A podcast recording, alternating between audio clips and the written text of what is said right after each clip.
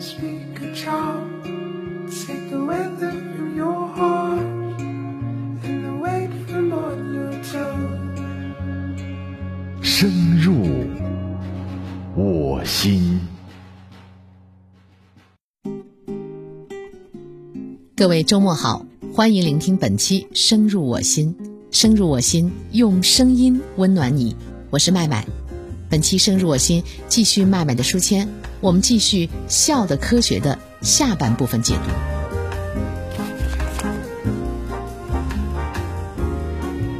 昨天我们了解了幽默对于人类的意义，接下来我们就来回答第二个问题：什么是幽默？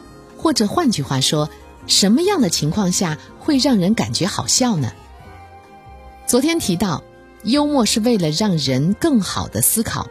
一方面，幽默是对于认真思考的奖励；另外一方面，幽默会让我们避免陷入到冲突的信息当中。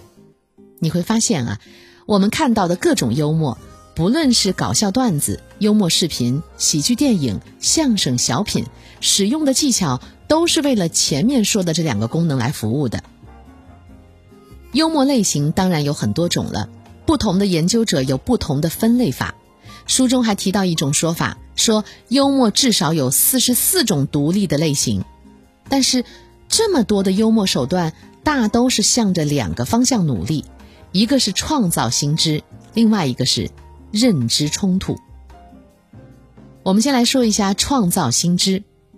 前面我们说过，为了让大脑更加努力的思考，人类进化出了幽默作为一种奖励机制。每当我们获得新知的时候，大脑会以多巴胺作为奖励，让我们感觉到快乐。所以说，很多新鲜的知识本身就自带着一种喜剧效果。现在网上会常常有人分享一些冷知识，这些冷知识啊，往往会被当成是幽默段子一样被传播。比如说，我之前看到一个冷知识，说世界最高山峰喜马拉雅山的珠穆朗玛峰。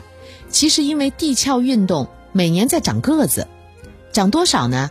每年四厘米，而且它不仅会长个儿，会朝着东北方向平移。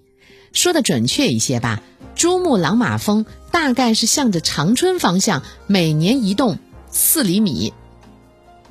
你看啊，就是这样一个科学知识，但是天然就带着一点喜剧效果。你听完之后会感觉有点好笑。嘴角就会向上扬起。我们再举个例子，国外有一家科学杂志专门搞了一个搞笑诺贝尔奖，每一年的九月份进行评选。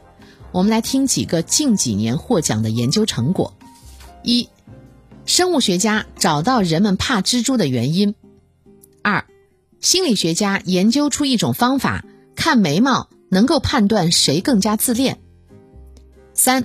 物理学家研究出了树袋熊怎样能够排出立方体的粪便，很有意思啊！这说明什么呢？说明就是简单的新知本身就带着一些喜剧效果，这就是创造新知类型的幽默了。接下来说第二种幽默，这个幽默叫认知冲突型幽默。之前我们也说到过，幽默对人类的第二个意义。就是当我们的大脑面对复杂甚至是冲突的信息，不知道应该如何处理的时候，为了不让大脑进入死机状态，最后的解决方案就是会笑。所以说，很多笑话就是靠这种认知冲突来制造喜剧效果的。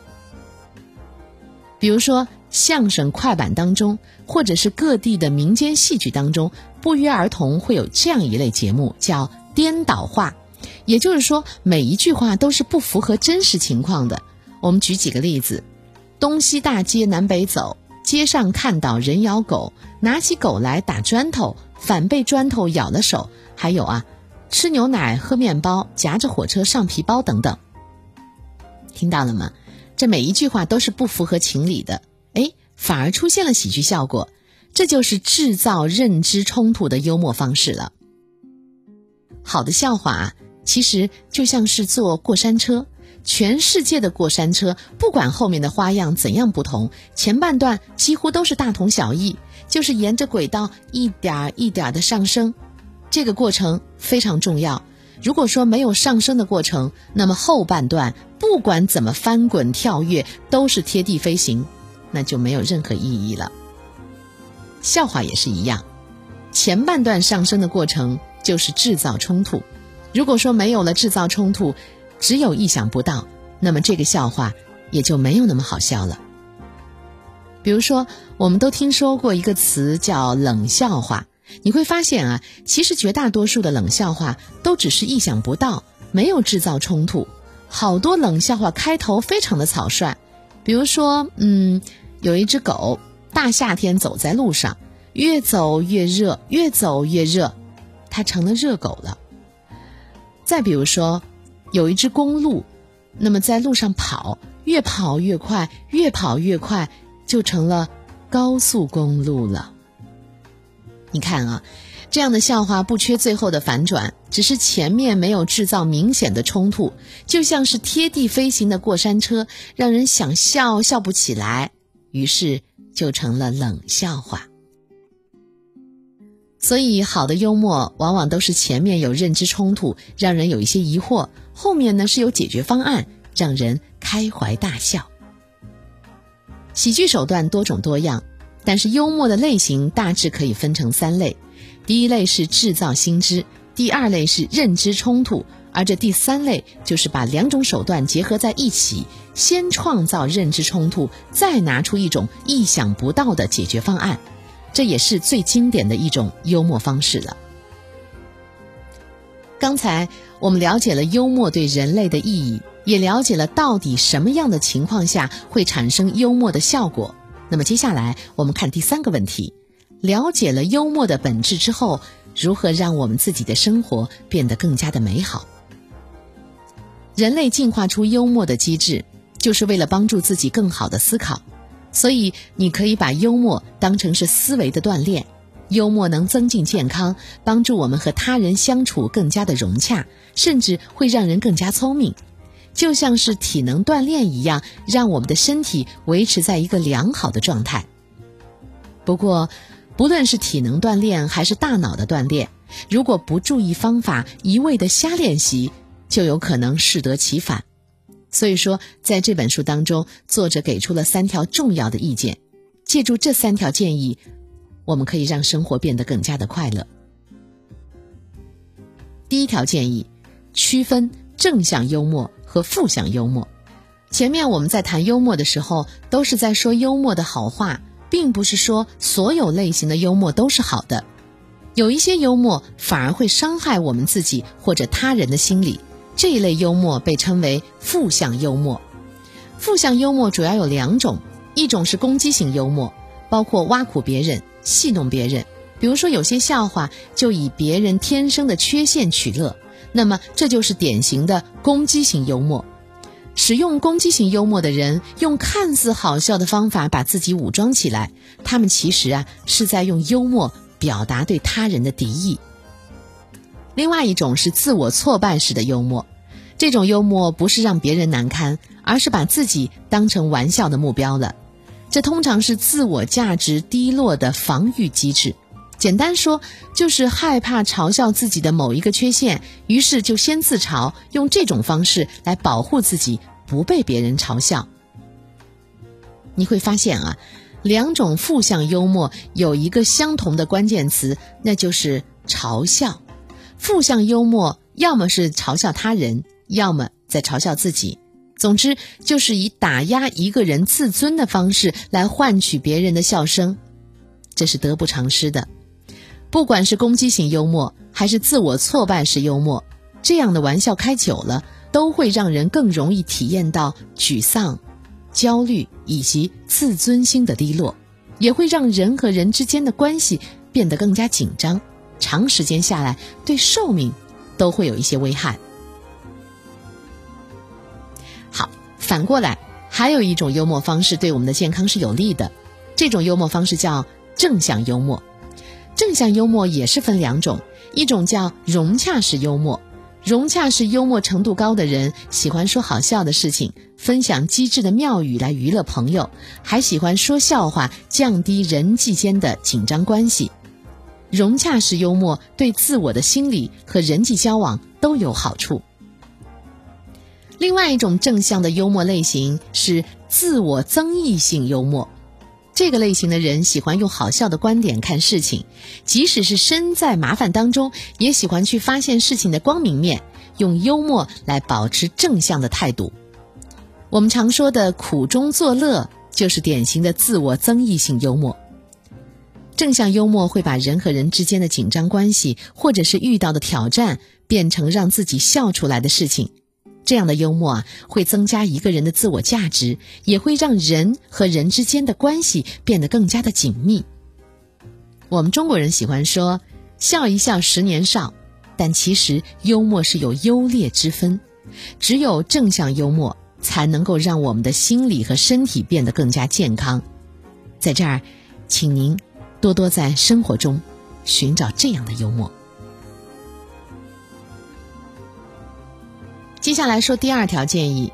第二条建议是，你可以把幽默当做是一种保护机制，不论是身体的疼痛还是内心的焦虑，都可以用幽默来缓解。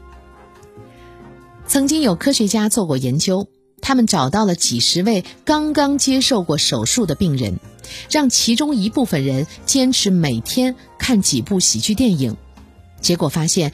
观看过喜剧电影的病人，他们需要的止痛药的剂量平均要比其他病人少百分之二十。科学家还通过一种叫冷破实验检验喜剧电影的效果。冷破实验啊，就是让测试者把手伸到一到两度的冰水当中，这个温度是不会造成冻伤的，但是时间长了会让人感觉非常的疼。想要把手抽出来，实验结果表明，如果测试者把手伸进冰桶时观看一些喜剧片段，那么他坚持的时间就会比别人长上几十秒，甚至一百秒。所以说，有很多科学家认为欢笑是天然的止痛药。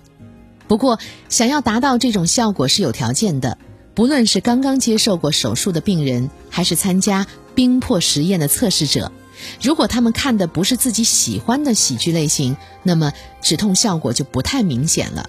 只有他们自己选择的喜剧片段，才能够实现刚才所说的止痛效果。作者分析说，带来好处的不只是欢笑，还有我们的情节投入。观看自己喜欢的喜剧类型，我们更加容易把自己的情绪投入进去。这时，欢笑。才能够发挥自己的效果，所以我建议呀，我们平时可以多看看喜剧，发现自己喜欢的喜剧类型，在需要的时候再把它拿出来，它能够让身心都感觉特别好。第三条建议听起来有一些不可思议，但是真的，这就是真的，就是你可以把笑当做是一种有氧运动。曾经有人把笑比喻成身体内部的慢跑，科学家们研究发现，笑和慢跑之间确实有很多相似之处。慢跑之所以对我们的健康有好处，主要是促进心脏和血液的健康。慢跑的时候，血液的收缩压和舒张压都会升高，血压上升让我们的血管保持弹性。不健康的血管一直维持紧绷僵直的状态。在我们最需要血液供应的时候，反而会限制血流；而健康的血管会随着我们运动的程度舒张或压缩，一直保持血液的畅通。有科学家发现，我们在笑的过程当中，血液的收缩压和舒张压同样也会升高。